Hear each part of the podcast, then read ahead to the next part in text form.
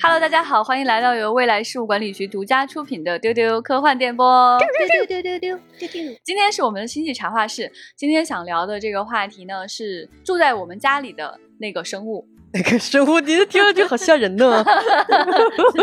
就主要是不能说是宠物，这样很没有礼貌。哎，毕竟很多人觉得呢，猫猫狗狗都是主人，我们才是寄居在这里的那一位。为了能够跟他们住在一起呢，所以非常努力的上班赚钱，给他们买吃的，给他们梳毛。哎呦，我是今天的主持人，未来事务管理局的局长。今天跟我一起来分享的呢，有爱狗人士和爱猫人士老千。大家好，我是老千。嗯，还有小静，大家好，我是小静。还有前辈，嗨，大家好。我们每个人都有很多跟小动物相处的经历。对，所以今天呢，就是来跟大家漫谈一下，对，聊聊天儿，哎，聊个几块钱的天儿，哎，来看看呢，就是跟小动物在一起有什么非常愉快的事情。嗯，在前几期当中啊，大家呢都非常的关心前辈养的小乌龟，还有很多人要求要看他小乌龟的这个置景，来跟大家分享一下养小乌龟的这个经历吧。你跟小乌龟主要是一种什么样的关系呢？其实是这样的，我是一个热爱小动物到什么程度呢？就是我小的时候。我最喜欢去的地方就是每周末妈妈带我去花鸟市场。啊，然后呢，我会想养一切小乌龟，不是我真的是什 么去了花鸟市场想养小乌龟，真的也是我什么都想养，就是我我小学的时候甚至一度每天给我妈造成了很大的困扰，因为我每天都在说我想养猴子，然后过了两天我说我想养小白鼠，因为当时有一个非常著名的电影叫《精灵鼠小弟》，对不起老千，以上老千都听不了啊，老千非常非常害怕这个动物，甚至听到这个字他已经刚刚已经缩下去了。啊，对，然后呢，过了一阵，我又跟我妈说我想养蛇，就总之呢，都是我妈很害怕的东西。嗯，所以呢，后来我就养小乌龟。但是小的时候，我不知道大家应该都见过，就是你们小的时候，就是那种路边卖小乌龟那种，你给你一个小盒子。嗯，有的有的，基本都养不活。就是反正我买过 很多次都没有活啊。直到我前几年，就是我终于很认真的开始想，我就不信，我就觉得我就是得养好，然后我就去查了很多的攻略，学习了很多知识。然后呢，我去直接就买了龟的蛋，就相当于我是从蛋的程度把它们孵出来的，那不是我孵的，就是说。就是说买了蛋，厉害哎！哎，你这个让我想起前两天看那个野比和他的恐龙，也是从蛋孵出来的哦，我记得那集。对呀，就很有感情的。对对对对对。然后因为当时我买的是最便宜的蛋，就想练练手嘛，就四个草龟。然后呢，生出来就就很健康的就孵化了。然后它们一直长得非常好，甚至好到有点让我觉得这个龟有点太皮实了。因为有一阵呢，我就是老出差啊，或者是什么之类的，有的时候我可能会一周都不在家。然后呢，回来以后，他们也无所谓，他们都已经干了，干的四个龟都缩在那儿。但是呢，就啊，浇上水还能活。对，天啊，比多肉植物还好养呢。就中华草龟真的是龟中的大拇指。但是呢，与此同时呢，我又养过一个龟中的最不好养的一个叫原澳的一种热带的，它是要温水养的一种龟。还是失去了几只的，就是很痛心哈。就是它真的非常脆弱、敏感，就是对水质的变化。然后胆子又很小，然后直到我这次，就是大家知道我前段时间分享我改造的这个大缸，其实对对对，其实里面是有一只原澳的。然后这只原澳现在已经是我历史上养过的，就是被我成功养得最大的一只原澳。然后这中间发生了什么呢？就是因为我跟大家介绍过，我为了让这个水里的生态系统平衡一点，我不是买了很多小鱼啊、小虾什么的。结果这个小圆澳一开始在这个缸里的时候，因为有其他的比较比较憨、比较凶的龟啊、草龟啊什么的，然后它就经常会躲起来。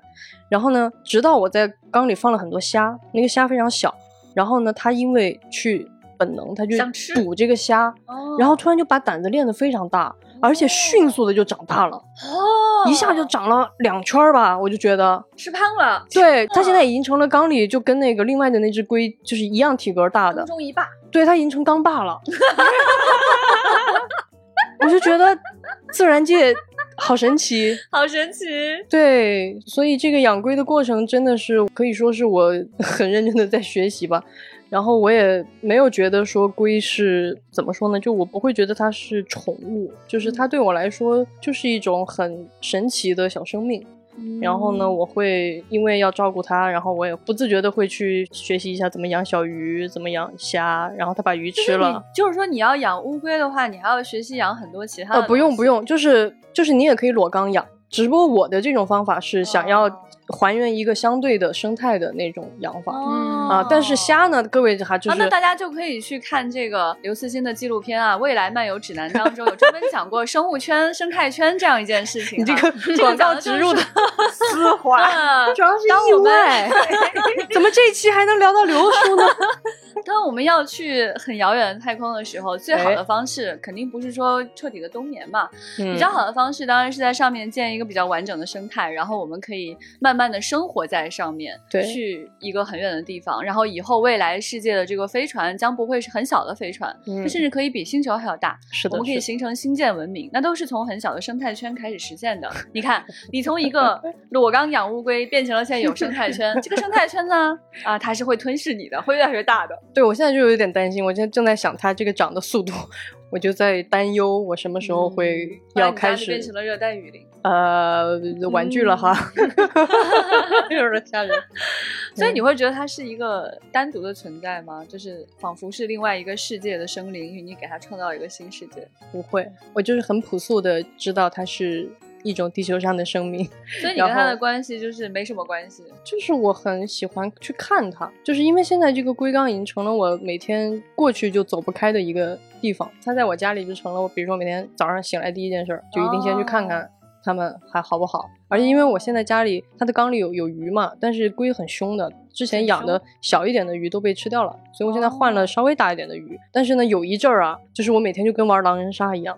就是天黑啊，在天亮请睁眼，然后就得去看 是不是平安夜呀？这个有没有鱼又被叼死呀？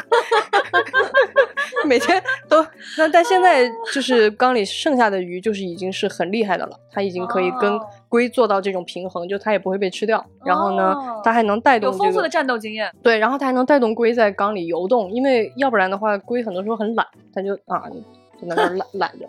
那鱼吃啥？鱼吃鱼食啊！而且缸里，我为什么最早有道理？而且不是不是最早我为什么引入了虾跟鱼？是因为我的缸里开始爆褐藻，就是它是一种藻类，然后如果它特别多的话，你的水质就会很浑，然后很难看。然后你就把鱼和虾放进去，然后真的哇，特别有用。而且就是龟养多了，它那个水面会起油膜，你天天就看那个鱼在那就叭叭叭叭叭叭，然后那个水面 巨干净。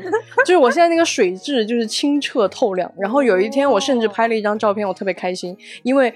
那个感觉啊，就是那个小小的底沙，然后小乌龟在中间。水清沙白，不是水清沙白，就是你突然想起小时候你学过一篇文章，里面有一句话形容那个小石潭记清水，就是到什么程度，就是皆若空游无所依，就到这个程度，就那个水清澈到这程度，我当时就觉得太赏心悦目了。哦，所以真的是，我现在成了我本来以前我养龟只是一个，就是你养了个东西的感觉。嗯。但它现在已经给我带来了很大的这个审美上的享受，嗯新世界的构建，世界观的构建，对对对，有意思，有意思。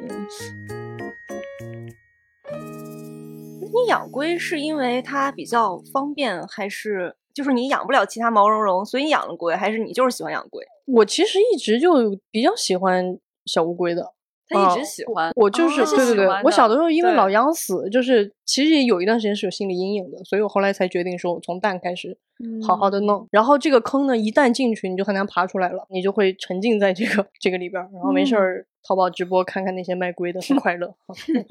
好，那我们来到这位提问毛茸茸这件事情的这位朋友，哎，看小静，小静肯定是觉得你为什么要养那些没有毛的东西啊？有毛的东西多好啊，可以撸啊，多可爱啊！对，就虽然我也是很喜欢这个冷血动物，就是我是喜欢，我是喜欢一切小动物。就是你知道吗？就是小静说起冷血动物的时候，脑子出现都是贞子这样的东西。我原来喜欢恐怖。不偏，喜欢地球上的一切生物。就我是也是从小就喜欢小动物，然后那个时候我家离那个动物园很近，所以对，所以是经常去逛动物园。因为动物园是早上好像是七点之前还是几点之前是可以免费的，对对，免费进。哦，还有这种事儿呢？对，所以我我们家觉得生物有这种特殊的知识。对，就离得比较近，然后就早上进去。比如如果是周六日的话，就是早上进去，然后到很晚才会出来。哇哦！然后把那个里边所有的什么猩猩啊、猴子呀、老虎啊什么的，就全部都是慢悠悠的看一遍。慢悠悠的，嗯，对。所以我就很想养这种毛茸茸的东西。不，谁谁不想养猴子呀？谁谁不想养啊？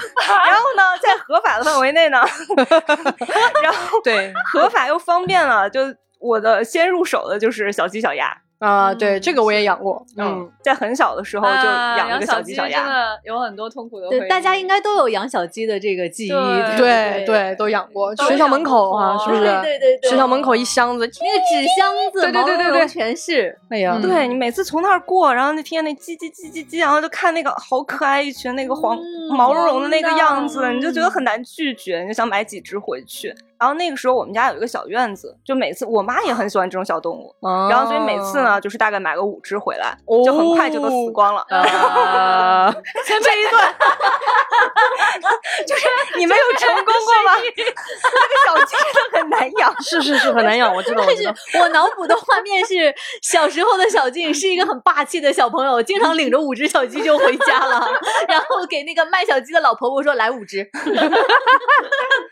哎，好霸气啊！我只能养一只，肯定只养一只，养不活啊！不是，就是养不活，养一只。就我到现在都有很多那个画面，就是我我就抱着一只死去的小鸡在哭，这个画面非常的多。是的，是的，是的，是的。对对，那个真的很容易养死。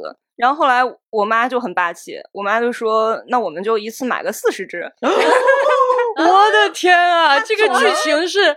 不愧是有院子的人，有个小院子，很小的一个院子。然后我妈就觉得他们肯定会死的很快，然后最终肯定能活下来那么几只的。你妈妈好理性哦，对。妈妈是学理工科的吗？最后一定会有一定的概率能活下几只，最后确实是可能活了有个，也就活了有个五六只吧。哦，妈妈这个啊，对对，我脑子里想什么？就是我觉得，就是如果外星人来地球哈，觉得养一只容易死，抓了一堆，抓一把，抓一把看看，总有能活的吧？嗯，对。你知道，但是这个养小鸡，我真的有一个小学的同学，就是大家养都养死了。然后只有我那个同学一个男孩特别逗，他就一养大了，养成一个大公鸡，抱抱在沙发上看电视。啥？这鸡还这么配合？对对，就是就是每次大家提起来看电视，鸡还能抱是吗？对，就是，所以我跟你说，他真的就是传奇，就是所有小朋友提到他都是哇，他他家那个鸡养成大公鸡了，而且他不像小丁家有院子，他就是在就是在家养的，看电视，他在沙发上。哎呀，大公鸡太好笑了。那小金现在是养猫的人士，对我就觉得这个宠物这个东西，就是它是有一个不同的宠物会有不同的距离感嘛。我觉得龟啊，什么冷血动物这种的，就会稍微的远一点。是的，是的，对，因为它没有办法跟你互动，它没有办法跟你叽叽叫或者喵喵叫什么之类的这种的。然后乌龟不叫对吧？呃，是这样的，乌龟是不叫的。但是前段时间我的龟生病了，它会张嘴呼吸的时候，你就能听见很凄惨的哎的声音。天哪！所以我就要立刻过去。对这个给大家说一下，前辈说他的小龟生病了，可能是感冒了。我说他是什么症状啊？然后前辈说 就是张嘴。我说哦，那就是鼻子堵了。我觉得就是老千说的，我没法反驳，但是我就是觉得不对。我就想，乌龟是怎么感冒呢？流鼻涕吗？呃，会会有鼻涕，但是我没观察到，就说明它没有那么严重。哦，小动物都是会生病的。然后互动性稍微强一点的，可能就是像什么小鸡、小鸭之类的东西。对，然后等到我长得大一点了，我上到初中，然后我家里人就送了我一只狗。哦，那是我养的第一次，因为我觉得猫狗这个东西，它就是作为宠物来培养的嘛。对，天啊，我觉得小静的家长太幸福了，对，就是他觉得，就是我爸妈可能觉得你能负得了这个责任了，就这个可以养这种互动性很强的小动物了。你们俩是不是跟我一样，就是那种爸爸妈妈会不准你养，对吧？就是耽误学习。对你如果养死一只小鸡，他就会说，你看，I told you。就是我跟你说过，你肯定养不活，叫你不要养，你非要养，哪会像小店家说，那咱们买四十只吧？哦，天哪！然后养到活为止。对啊，然后如果我要养这种狗啊什么，他们就会说耽误学习。对我小的时候只养过鱼，太惨了。哇，那鱼那是全失败的经历。我我不光养过狗，我其实养过两只狗，小的时候，但是他们都在家待了大概很短的时间就被送人了。是这样的，我我以前小时候养狗，好像也一般就是帮别人寄养几。天啊什么这种没有拥有过自己的小狗。我的就是因为我觉得我妈妈不是很喜欢，就也不是说不能很喜欢，就是其实她也会照顾的非常好，但是她就是会觉得，嗯。他有洁癖，他又会觉得这个不干净，然后另外一块他就会觉得很耽误我学习，所以每次但凡但凡我的成绩有波动，这个狗狗就跟我 say goodbye 了。天啊，太惨了！小静呢？小静这个狗狗的养狗狗的经历，呃，我那个狗就是后来挂钩，对，后来老了就去世了嘛。啊天哪，太幸福了！是什么狗啊？京巴哦，小京巴特别可爱。哇，我真的是我那时候叫什么名字？就是很朴素的叫来 福，来福好可爱，特别好啊！来福，你你叫来福，哎，来福就来了，一个小金巴就来了，福就来了。就后来我上大学毕业工作了一段时间以后，那个狗就死掉了。呃，就是在北京自己一个人租房子住的话，也没有办法养狗嘛，不方便，所以后来就我作为一个非常喜欢小动物的陪伴的人，就养了一只猫。跟我们说说你那个猫吧。嗯，我的猫是一个别人捡回来的一个流浪的小三花儿。嗯，别人捡的。对我以前没有养过猫嘛，我那时候就是特别想养个小动物，然后我又觉得知道自己养不了狗，然后我就决定要养猫，我就告诉我所有的朋友。我说我想养个猫，你们要谁捡到猫了就来 告诉我。哇，好有爱心，太好了。然后我去面试了很多猫，面试，这个职业感好吓人啊。但是不是不是不是，那些那些猫看不上我啊。我希望找到一只就是那种很亲人的，因为我是以前是养狗的嘛，我就希望有那种那种互动，狗一点的猫，对，很亲近的那种互动，就是很爱你、很贴近你的那种互动。然后我去见的猫。都不喜欢我。我本来的梦中情猫是想要一个小白猫哦，情猫对，然后我去见了很多小白猫，一只比一只凶。然后，小静，我想知道，就是你你去接受这些小猫的面试的时候，是怎么判断他们喜不喜欢你？他根本就面好卡通啊！你要进行自我介绍吗？还要中日双语那种？他基本上小白猫叫你走，对，小白猫基本就是会哈你嘛，哦，好凶啊！那真的真的真的凶。对，不哈我的也是不让摸，就是藏到某一个小角落，然后就是瞪着他那个大眼睛，就怎么也够不着的那种。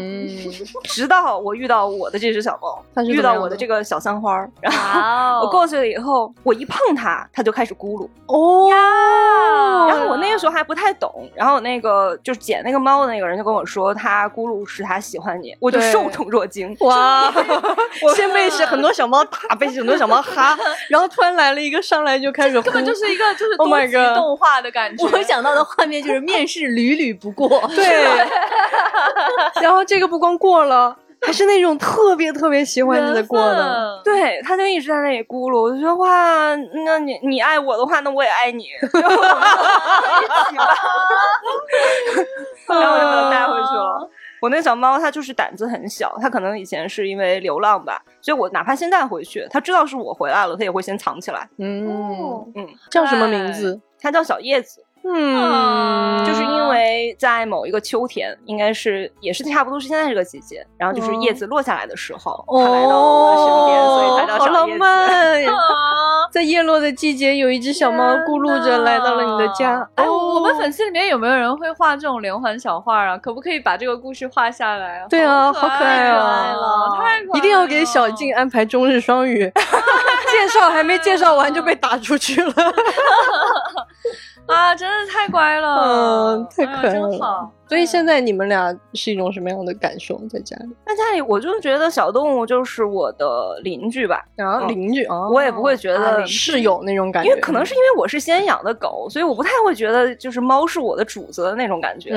但是虽然它爱我，我也很受宠若惊啊。它很容易咕噜，它是一只非常容易咕噜的小猫。嗯。Interesting。那小叶子现在几岁？小叶子现在六岁吧，六岁半应该是。跟毛巾差不多哎。是是男孩子还是女孩子？小母猫，小母猫。三花是母猫哎，你真没有常识啊？是吗？对对对，是是，对对对，快给我普及一下。是这样的，就是猫的那个基因会决定它的花色，然后它的花色也就有点像 X Y 携带的那个问题，所以三花的这个花色，一般情况下，一般情况下都是母猫，但是会有极小极小的概率是小公猫，所以如果有一只三花小公猫。基本上就是多少，应该说是万分之一之类的，很小的概率。对，就感觉养一只小猫在家里边也是那种，就是我们两个都是这个地球上的好邻居。我给它提供了一些猫粮，它给我了很多快乐，嗯，给了我很多情绪价值。嗯，真好呀。来吧，那局长，你都提到毛巾了。哎呀，毛巾呀，说来话长。毛巾呢，以前是前辈的猫，后来呢，它严重的过敏，咳的要死了。对，就是咳到说吃着那个过敏药，就我会哮喘。对，然后都已经咳到满脸通红，死去活来。然后毛巾呢就过继给我了。就是我遇见毛巾的这个过程也很神奇，因为其实对，其实我也是从小真的很喜欢这些小动物，但是因为我家的原因，所以我一直没有养。到我长大以后，我其实也不太敢养猫，是因为我觉得猫会很疯，就是它会把什么东西都弄得很很有破坏性，对，它会有点破坏性。可能因为我从小养的小动物都跟我一样有点疯，你知道吧？嗯。然后直到有一天，我是路过一个卖猫的，其实是个卖兔子的店，但他不知道为什么就有猫，他有各种宠物啦，对对。然后呢，我就先看见了毛巾，然后。Oh my god！就是那种，我跟你讲，他不是先看见了毛巾，是这样的，那家店里呢，就是有兔子有猫，嗯，然后呢，有一些店主认为长得特别好的猫是在前台，哦，对对对对对，然后会在那种展示柜里面，是的，还有它这个店呢，你拐到它的后半部分，它其实还有一个小通道，里面像小仓库一样的，像仓库一样的，所以就是小动物在里面都见不到阳光的，是没有被选中在橱窗里的小猫，对，但是有那么一只。前辈就可喜欢人家了，就是因为毛巾小的时候长得有点像，就是它长得不太像个猫，它长得会，你会觉得它有点像小狐狸，或者是像什么，就总之它尖，耳朵很大，对，它就是很很不大眼睛，大眼睛就很神奇。然后我一看到它，我整个人就是那种，My God，小精灵，对，然后我就我就无法忍受，然后我就，然后它一看到我，它就跟我犟。就是那种哑的嗓子，因为它太小了，是吧？那种感觉，然后我就摸摸它，然后后来呢，这是我第一次见它，但那个时候我还没有想要 想要养，然后我回家以后，我就夜不能寐。他的他的形象已经在我脑中出现，然后过了几天，我就决定我再想去看看他，再去看看吧。我就想看看他，我就看看他。哎呦，好像那种小时候就是在橱窗里看见一个什么就不能买，对，睡不着呀，还要去看看，再看看吧。对，就再看看吧。然后第二次就去了，第二次去呢，我就还问了个价格。这个时候我才发现他有一个特点，他的腿特别短。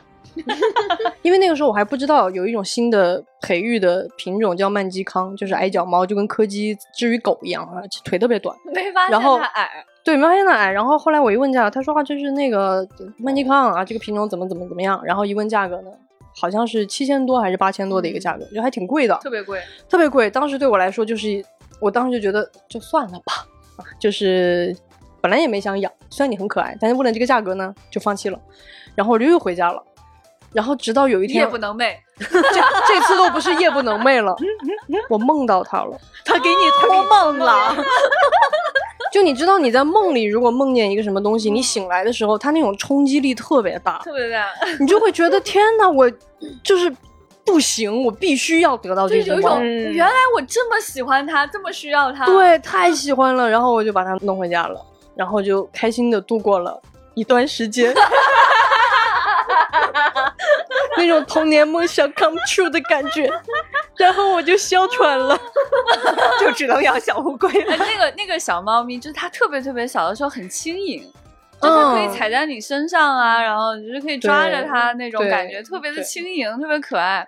最好笑的是，是前辈的妈妈。前辈刚刚不是在讲妈妈一直不让他养小动物嘛？对啊，就是你们在网上应该也看到过很多那种家长，就是如果你养猫，我就跟你绝交；如果你养狗，你就不是我的女儿那种。但是呢，下一个画面一般就是爸爸妈妈抱着猫说：“你走。”对对对，就我也经历类似的吧，就是就是我妈到北京来，因为毛巾有一个特点，它非常非常的。不像别的猫，它毫无破坏性，毫无，就是温顺到它在桌上，你比如摆了很复杂的杯子，然后很多小的摆件，它就能小心翼翼的走，它一个都不碰到，就是那种什么都不弄乱。然后我妈就特别喜欢它，因为 因为因为我妈会有点怕小动物，所以如果一个小动物特别疯或者什么，我妈其实会有点害怕的。结果她就觉得毛巾太乖了，然后她就摸毛巾，毛巾就会很乖的让它摸啊、打呼啊什么的，然后她就。喜欢毛巾喜欢的不行，以至于有一天因为我经常有时候跟毛巾对话会比较，就是我不是那种啊每天都哦你好可爱，我我其实有时候会说你看大傻子，毛巾因为憨兮兮的，你看你那样，就我们贵州话喜欢那么讲哈。我说有毛巾憨得很，憨兮兮的。然后我妈摸着毛巾看着我说：“哎呦，我看你才憨嘞，你个大浴巾。”就是太好笑了。他不光第一时间怼了我，他还把我比喻成了一个比毛巾大的一个浴巾，就是在他你。他的心目中 一瞬间就是对地位就很明显。然后我不过是比他大一点的更憨的一块长一些大浴巾。对啊，真的是。呃，毛毛巾很有意思，我觉得毛巾是一个很谨慎，而且跟人其实没有那么亲的一个猫。对，就它虽然初见前辈的时候也也实现了这个打呼这件事情，嗯，但它属于那种就是。你抱他超过几秒，他就他就要走，踢你，对，他就要走，就那种得。了吧，停的，差不多行了，那种感觉就是不要如此亲密。对对，他不太喜欢跟人非常的亲密 这种状态，他一直是这样的一个状态，就是直到说就是这两年呢，我又觉得他有点太黏我了，我不知道发生了什么事，就很奇怪。你像以前啊，就是我回家呢，他偶尔就跟我 就那种回来这种感觉。啊，他现在呢，你知道我回家，他有时候会从很远的地方走过来，躺在。地上给我打了个滚儿，我说我说受宠若惊，咋了？您怎么了？您有什么事儿啊？啊 这种感觉，而且以前就是我要想就是抱着他超过十秒，他就会用脚踢我，嗯，就是就你走，嗯啊，就我忍受，我够了，抱了这么长时间了，对，他现在就是会会主动过来蹭我，嗯啊，真的主动过来蹭我，而且非常好笑，就是我经常坐到那儿之后，他一定要坐我旁边那个座位。哎呦，我的天啊！啊，对他一定要坐我旁边那个座位。我都没有接受过毛巾这样的爱。就是我觉得他也没什么事儿吧，他就坐在那舔毛，然后过会儿看看我，然后再过一会儿呢，他看见我待着不走。他就觉得我可能要会在这待很长时间，然后比如我在办公或者做手工什么的，他就慢慢的就是扶着桌子，先环视一下，看这桌子上有没有东西。我拍了很多这样的照片，就感觉他要发言。对 对对，我来瞄两句，对对瞄两句，哎，看环视。而且他毛巾的那个表情很好笑，他有点脸有点臭，他很严肃，对他不像那种就是睁着圆眼睛那种什么呀。哎，甜甜的呀，那种 猫，它不是，它就是感觉它永远在想事儿，然后永远在生气。对，所以他就是这种扶着桌子沿儿往上看的时候，你觉得就是那种领导要发言了。对，就是你们刚刚说的都是什么呀？你们说的都是什么呀？你说那些都不行，那种感觉。然后他跳上来之后呢，却主动在蹭我，他他基本上就会在我跟我的 iPad 之间徘徊，关键是他的尾巴和肚子扫我的脸。关键是毛巾，即使这种时候脸都很臭，很臭，很臭，就是有一种。赶紧摸老子头，摸老子头。哎，可是啊，你们总是说毛巾脸臭，但是在我眼里，我看着毛巾，我就总觉得孩子委屈。哎呦，今天又不高兴了。哎呦，我跟你讲，我跟你讲，我跟你说，这个世界上，后来我发现哈，虽然我跟前辈养过毛巾，但最爱毛巾的人其实是老千。我跟你们 说，我的天，老千爱毛巾爱到什么程度？就是每次我发一张毛巾的照片啊，前辈说憨。老钱说：“他，你把他怎么了？他怎么不高兴？他为什么不开心？他要什么？你快给他！漂亮宝宝，毛巾宝宝，毛巾好漂亮。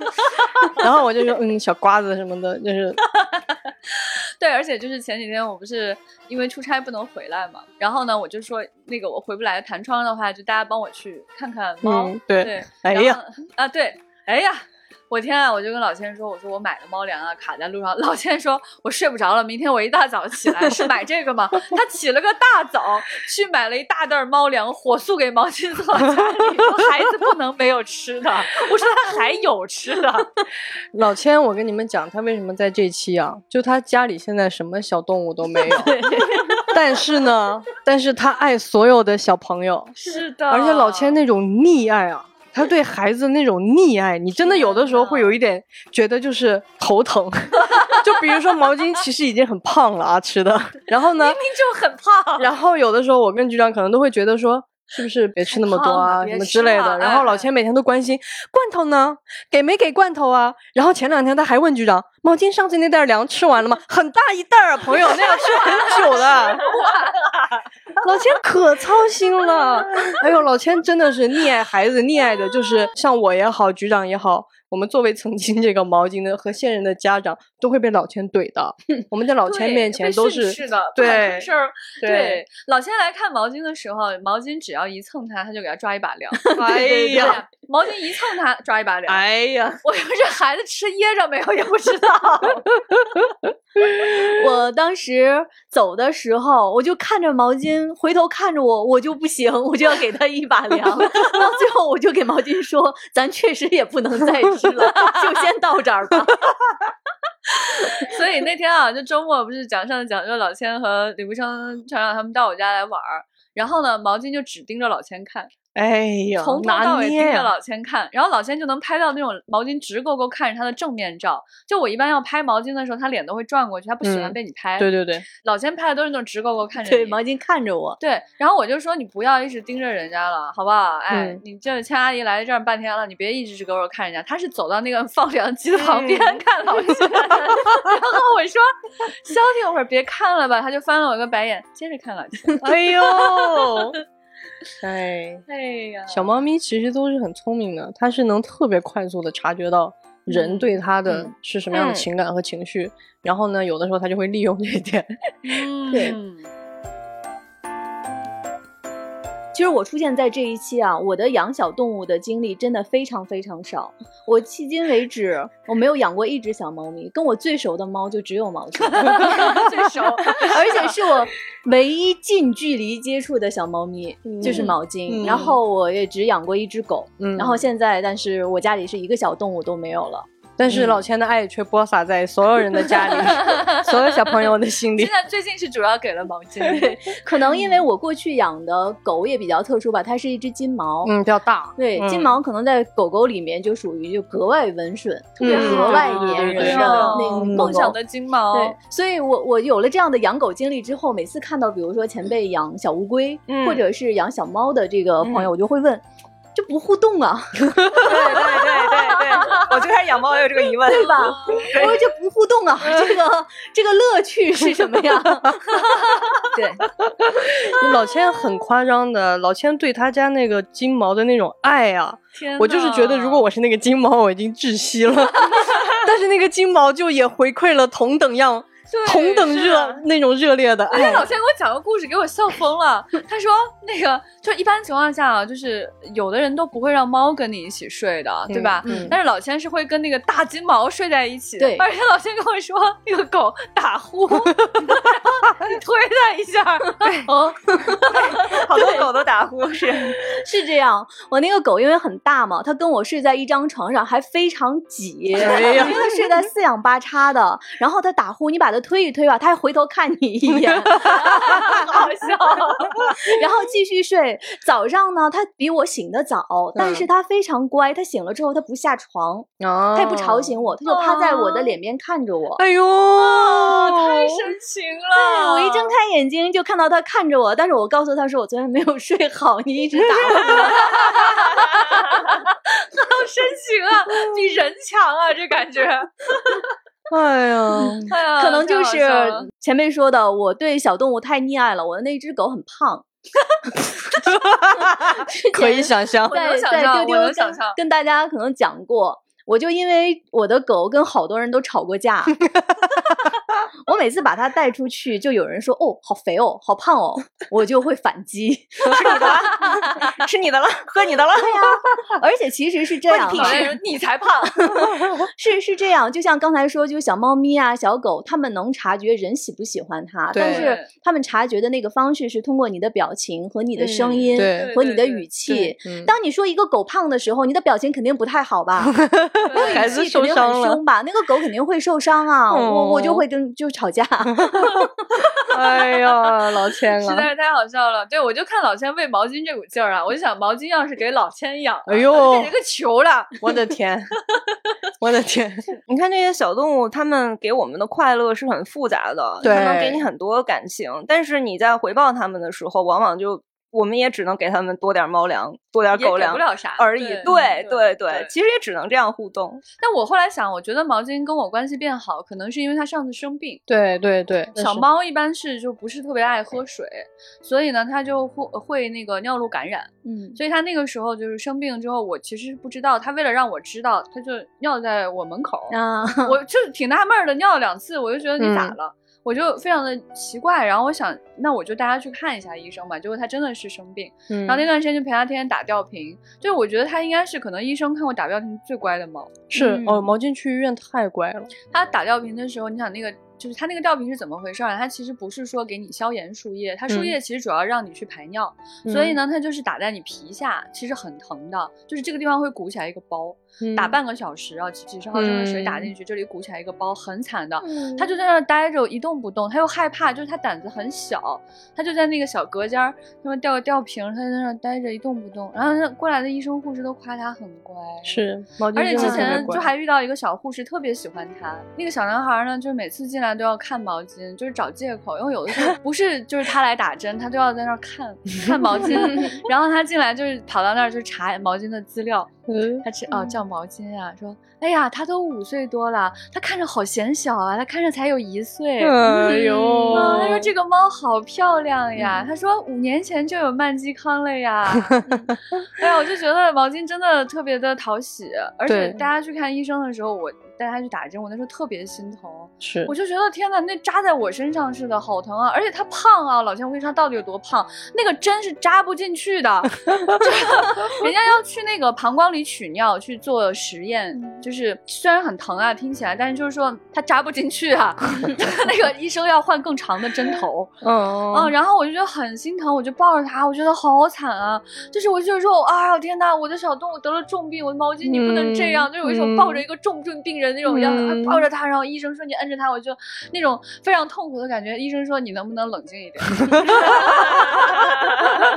生说你这个态度不太好呀。他说你不要显得这么生离死别，这么痛苦。这样的话会给小动物带来很大的恐惧。对，他会他会以为发生了什么大事儿。是的，是的。医生说没什么大事儿啊，你先镇定一点，你先支棱起来。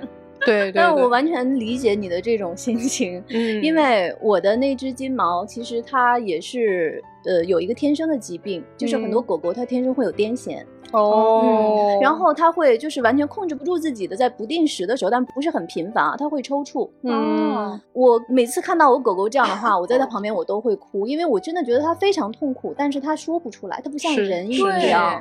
然后当它那个就是抽搐结束之后，它其实自己也不知道发生了什么。嗯，所以我就非常能够理解你看到你的小动物有这样的病痛的时候的那种感觉。但是从这一点说，就像刚才说的，就小动物你对它的感情。它其实是有回应，它知道的。对，就像我的那个金毛，就是我对它所有的这些溺爱啊，我觉得它很懂的，对它非常非常知道。本身智商特别高，是的，它也能感知到你的情绪。我记得很清楚，有一次我在家里面突然接到家里面的电话，就是发生了一些事情，我就坐在那里哭，非常伤心。我在哭的时候，可能那会儿自己情绪太激动了，我突然感觉到就是谁拍了我的膝盖，我一看是我的狗狗坐在我的面前。把它的小爪子搭在我的腿上看着我，哦，它就那样直直的看着我，然后它一声都不吭，也不说滚滚我啊或者怎么样，它就知道我很伤心，它不想让我再这么难过了。所以你是知道狗狗它是能回应你的，好像人啊，就是拍着你的膝盖，对比人强多了，真的。所以刚才小静说说 小静说的对，说我们能回应他们什么，就给他。多一把猫粮，多一把狗粮，哈。嗯我有一次看到一个说法，就是说 说狗狗这种动物这么美好，你把它带回家，你给它起一个名字，它就认定这个是它的名字，嗯然后它就无条件的爱你。但是它从头到尾都不知道你叫什么，它还是会这么爱你。从那一天之后，我几乎每天都要告诉我的狗我叫什么，我时不常就给它说我叫什么，你要记得我。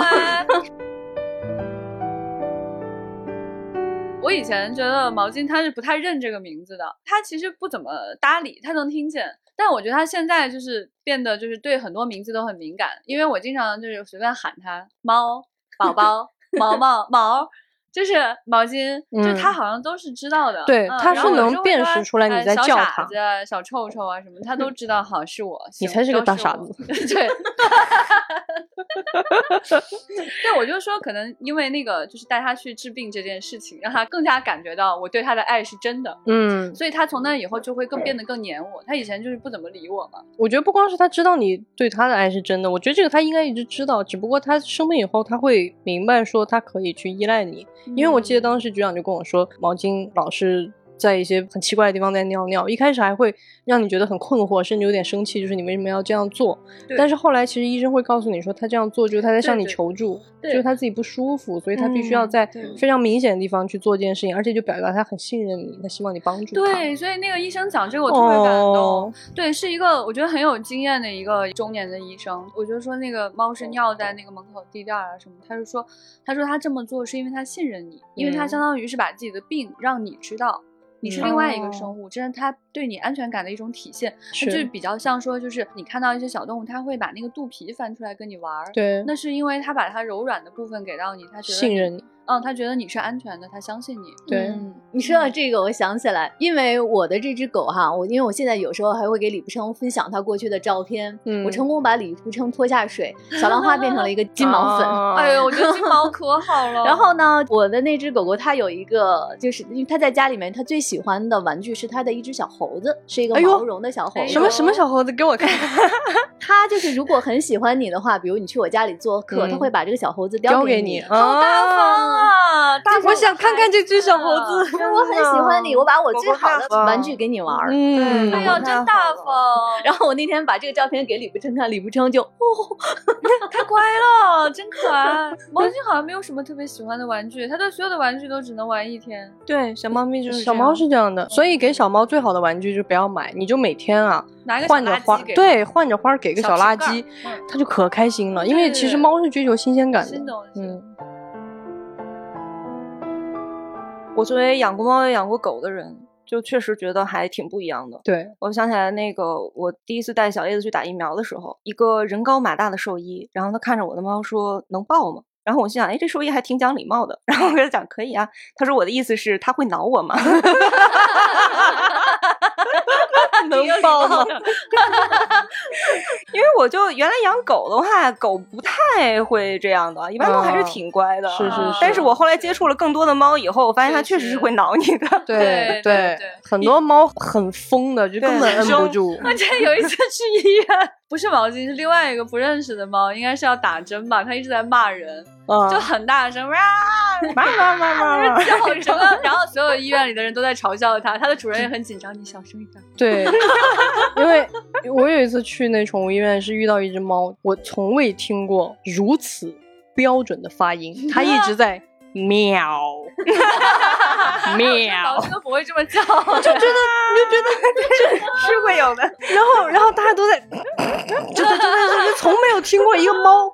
字正腔圆，跟播音员一样在那里 喵，一只普通话特别好的猫，太神奇了。我后来听布兔讲，他就说，他说他好像发现，就是母猫就是比较会说话，对，它的声音会语调啊，对对对对对，嗯，对，所以毛巾最近就会说晚安啊什么的，就哦啊啊。啊，你确定它是这个意思吗？啊啊，我不知道，反正它晚上会这么叫。啊，其实很多那个猫说话的视频，大家都看过吧？什么巧克力啊，什么牛肉面面。推荐大家去看牛肉面面和巧克力啊，太好笑了。尤其牛肉面面。如果你没有看过牛肉面面，你一定要去搜这个猫牛肉面面。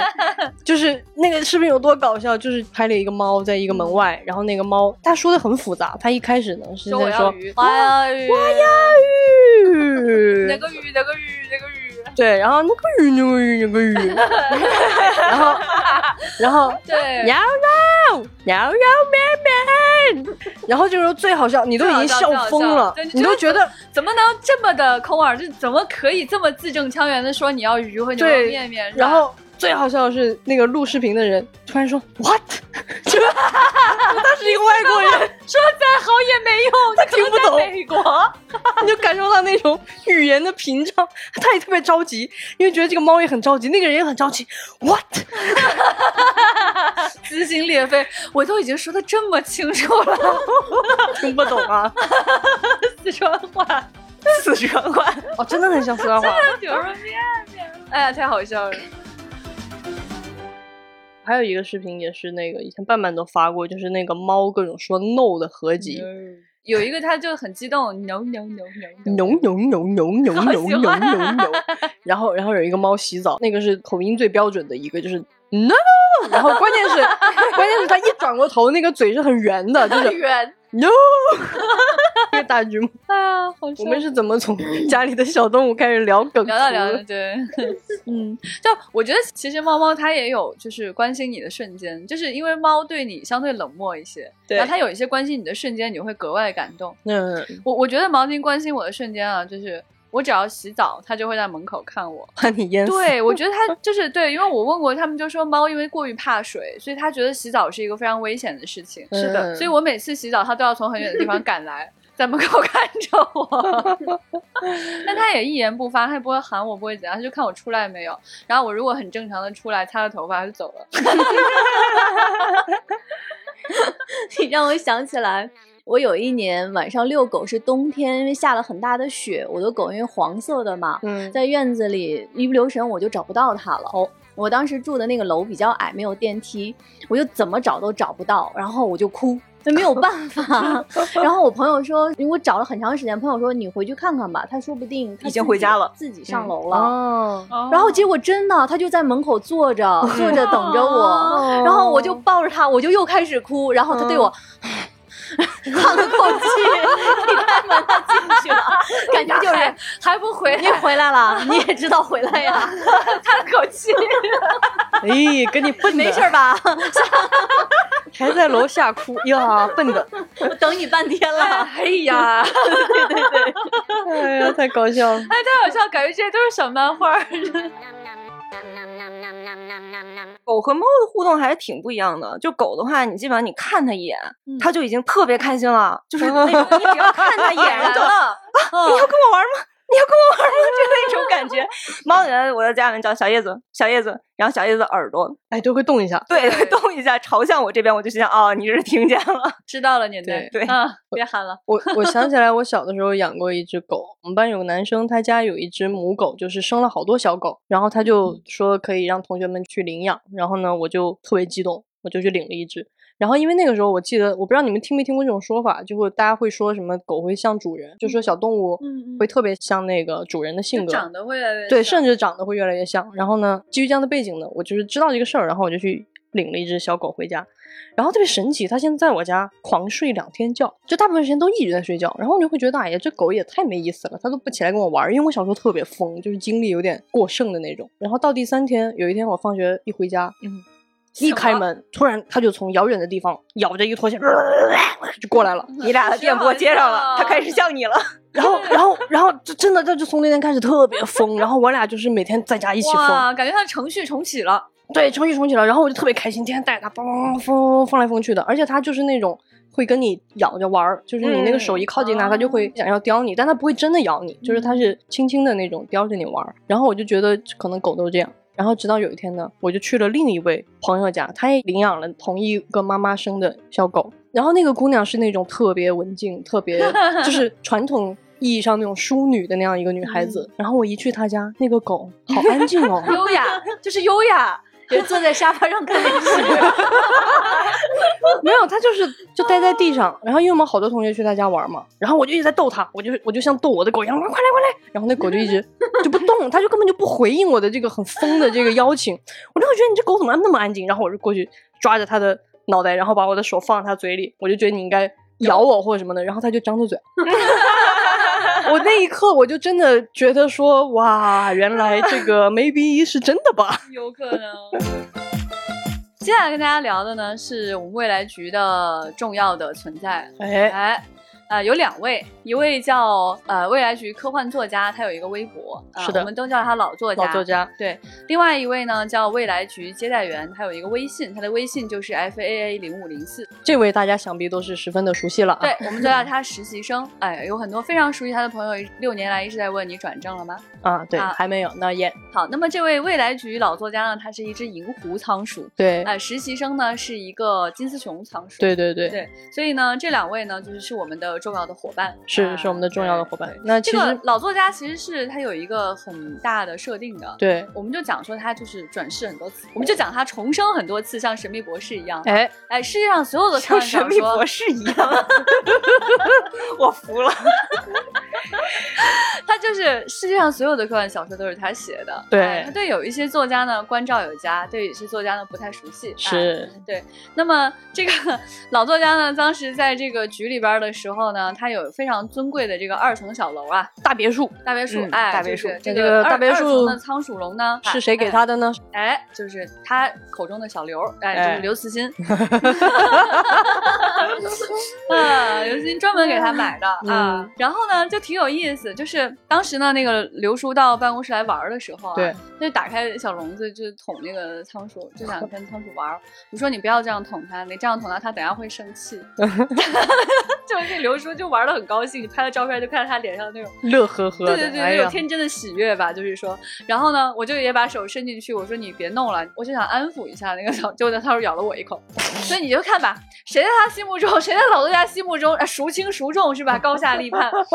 对，就当时为什么会说到养仓鼠这个事情呢？就是我从小就都非常喜欢仓鼠，我之前养过一窝金丝熊，很小的时候他们还集体逃跑过，我觉得他们是非常有智慧的生物。我觉得你在说这一切的时候，老千真的就是那种 要死了，对，表情已经凝固，完全凝固。后来呢，就是我就发现，哎，很多科幻作家喜欢养仓鼠，其中就有刘慈欣。是的，他为什么会买仓鼠笼子呢？就因为他自己养过。对，哎，他那个就很厉害，是一只灰色的仓鼠啊，这可能是紫仓之类的，我不太知道品种。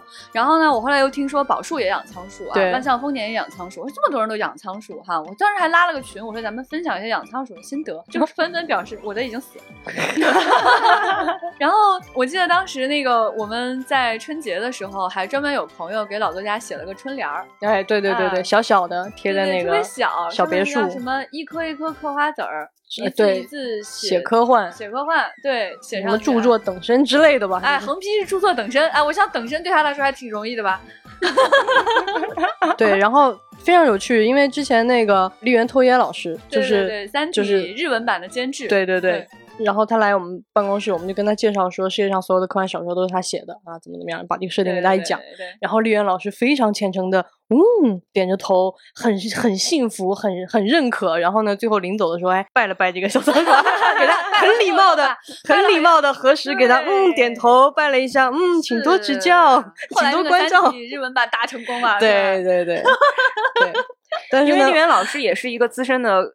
神秘博士粉，对对对对，这个设定非常的接受这件事情嘛，对对对。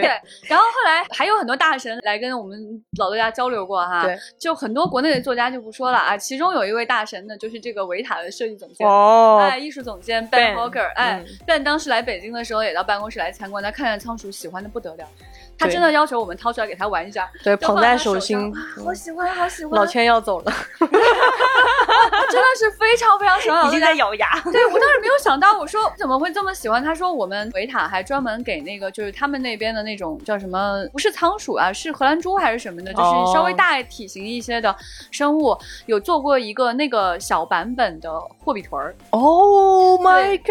他说我们专门做过这个版本。他说但是那种生物会大一些，比这个仓鼠要大。我说你们没有仓鼠吗？他说因为那个新西兰就是保护环境的原因，仓鼠是不能进来的，因为它是一种外来物种，所以它基本上是没有摸过仓鼠的。哦，好稀罕啊，觉得好可爱。好，那么这个关于仓鼠的 有趣的故事讲完了，有一个一直在角落很想离席的人，老先生真的是就想，我到这个公司上班，竟然哈有这么一家公司，它养着我最害怕的生物。我给大家说啊，就是过了很久之后，至少局长才知道，我刚来未来局上班那一两个月，我都没怎么喝过水。那个时候就是那个笼子，就他的别墅。老千突然尊敬，非常豪华的一个大别墅，和我们的饮水机是放在一起的。对我当时其实不知道，我刚来上班，我的一个朋友说：“啊，你去未来局上班了。”我那个朋友是个橘粉，他说：“你知道吗？未来局养那个哟。”我当时眼前就黑了。我说我面试的时候，局长没有告诉我，可能局长也不会告诉我这些细节。但是我跟邓韵认识，他也没有告诉我。我我不知道你怕，我真是真不知道。所以那段时间，我真的我们不会跟来面试的人说我们这儿养了个仓鼠。而且千老师非常害怕，他就不能提那个字儿，他只能说那个，就 you know who，就是，就因为太害怕了，就感觉说避他的讳，他会对我好一些。所以老千害怕到什么程度啊？老千甚至给自己买了胡桃夹子，对，太好笑了。就大家镇宅的有各种，我镇宅的就是胡桃夹子，因为在胡桃夹子的故事里面，胡桃夹子兵是跟那个战斗的。就说回到当时我不敢喝水这个事情上，当我逐渐克服了我的心理，我可以去接水的时候，朋友们，更可怕的事情发生了。那位朋友从他的别墅离家出走了。那两天哦，我在办公室坐着，我脚都不敢沾地。哎呀，这太好笑了！坚持在这样的公司上班，真的是太难为老千了。我作为一个喜欢小动物的人，我那时候还开玩笑，我在公会上开玩笑说：“哎，会不会老作家突然一下子就从那边出现了，然后在那个桌子上跑来跑去？”然后他们在我说：“你可千万不要让钱老师听到，一会儿那边扑通倒下一个。”以前以前我们办公室没有害怕仓鼠的人的时候，就是大家都知道我们未来局是给每个人过生日的。对，然后每次过生日的时候，老作家还要出来合影。对，我我好像经历过这件事，还要给他分一块吃的。哎呀，而且每次新书发布的时候，他都要跟新书合影的推荐这本书，来评价这本书。哇，那个时候跟大家又不太熟，而且就是 会经常把他请出来给他拍照，请出来。我觉得表情太好笑了，太痛苦了。其实那个银狐是体型比较小的，那个接待员呢，金丝熊它体型比较大的，但它一直是那个接待员的身份。呃，用用郭姐的话来说，她的身份就是忙前忙后，忙前忙后，忙前忙后。对，就后来我就发现粉丝真的非常非常非常喜欢这位接待员，嗯，不仅每天来质问我们他到底转正了没有，就是前阵儿我们不是出了那个仓鼠的盲盒嘛，就会有人去问他说。哎，未来去跟你要版权了吗？是你官方出的吗？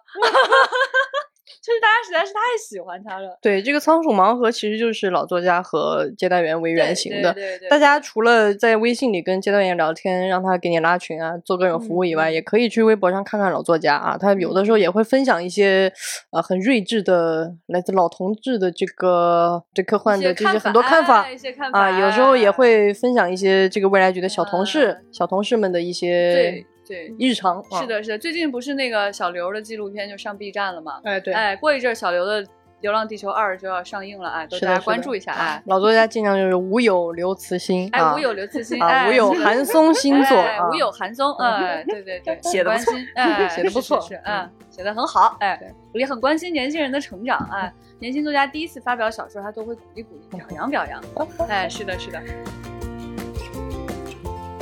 今天呢，我们跟大家聊了很多我们跟小生物相处的经历。他们有的是我们的朋友，有的是我们的邻居，有的是我们的主人 啊。对，然后也有的呢，是我们需要对他很尊敬、很尊敬的这样的存在哈。是。也欢迎你留言告诉我们你跟你的小生物之间的关系。对，哎，如果你会画画的话，也欢迎大家把今天的小故事画出来啊！真的也可，对对对，也可以画你的故事。对，就留言区应该是可以上图的，都可以。欢迎大家在各个平台给我们留言，也欢迎大家去加这位接待员 F A 零五零四，对，可以进群，可以跟他聊天。是，嗯，也欢迎大家去买这一套，就是仓鼠的盲盒，有两套，一套叫吃货仓鼠，一套是乐队。那个白色那一只呢，就是老作家；黄色那一只呢，就是接待员。老作家在这个仓鼠盲盒里的名字叫克拉克。懂的人都懂啊，另外一只叫泰德，懂的人都懂啊。为什么叫这个名字？你们懂的人都懂。好的，嗯，那今天节目就是这样喽，谢谢大家的收听，拜拜，拜拜拜。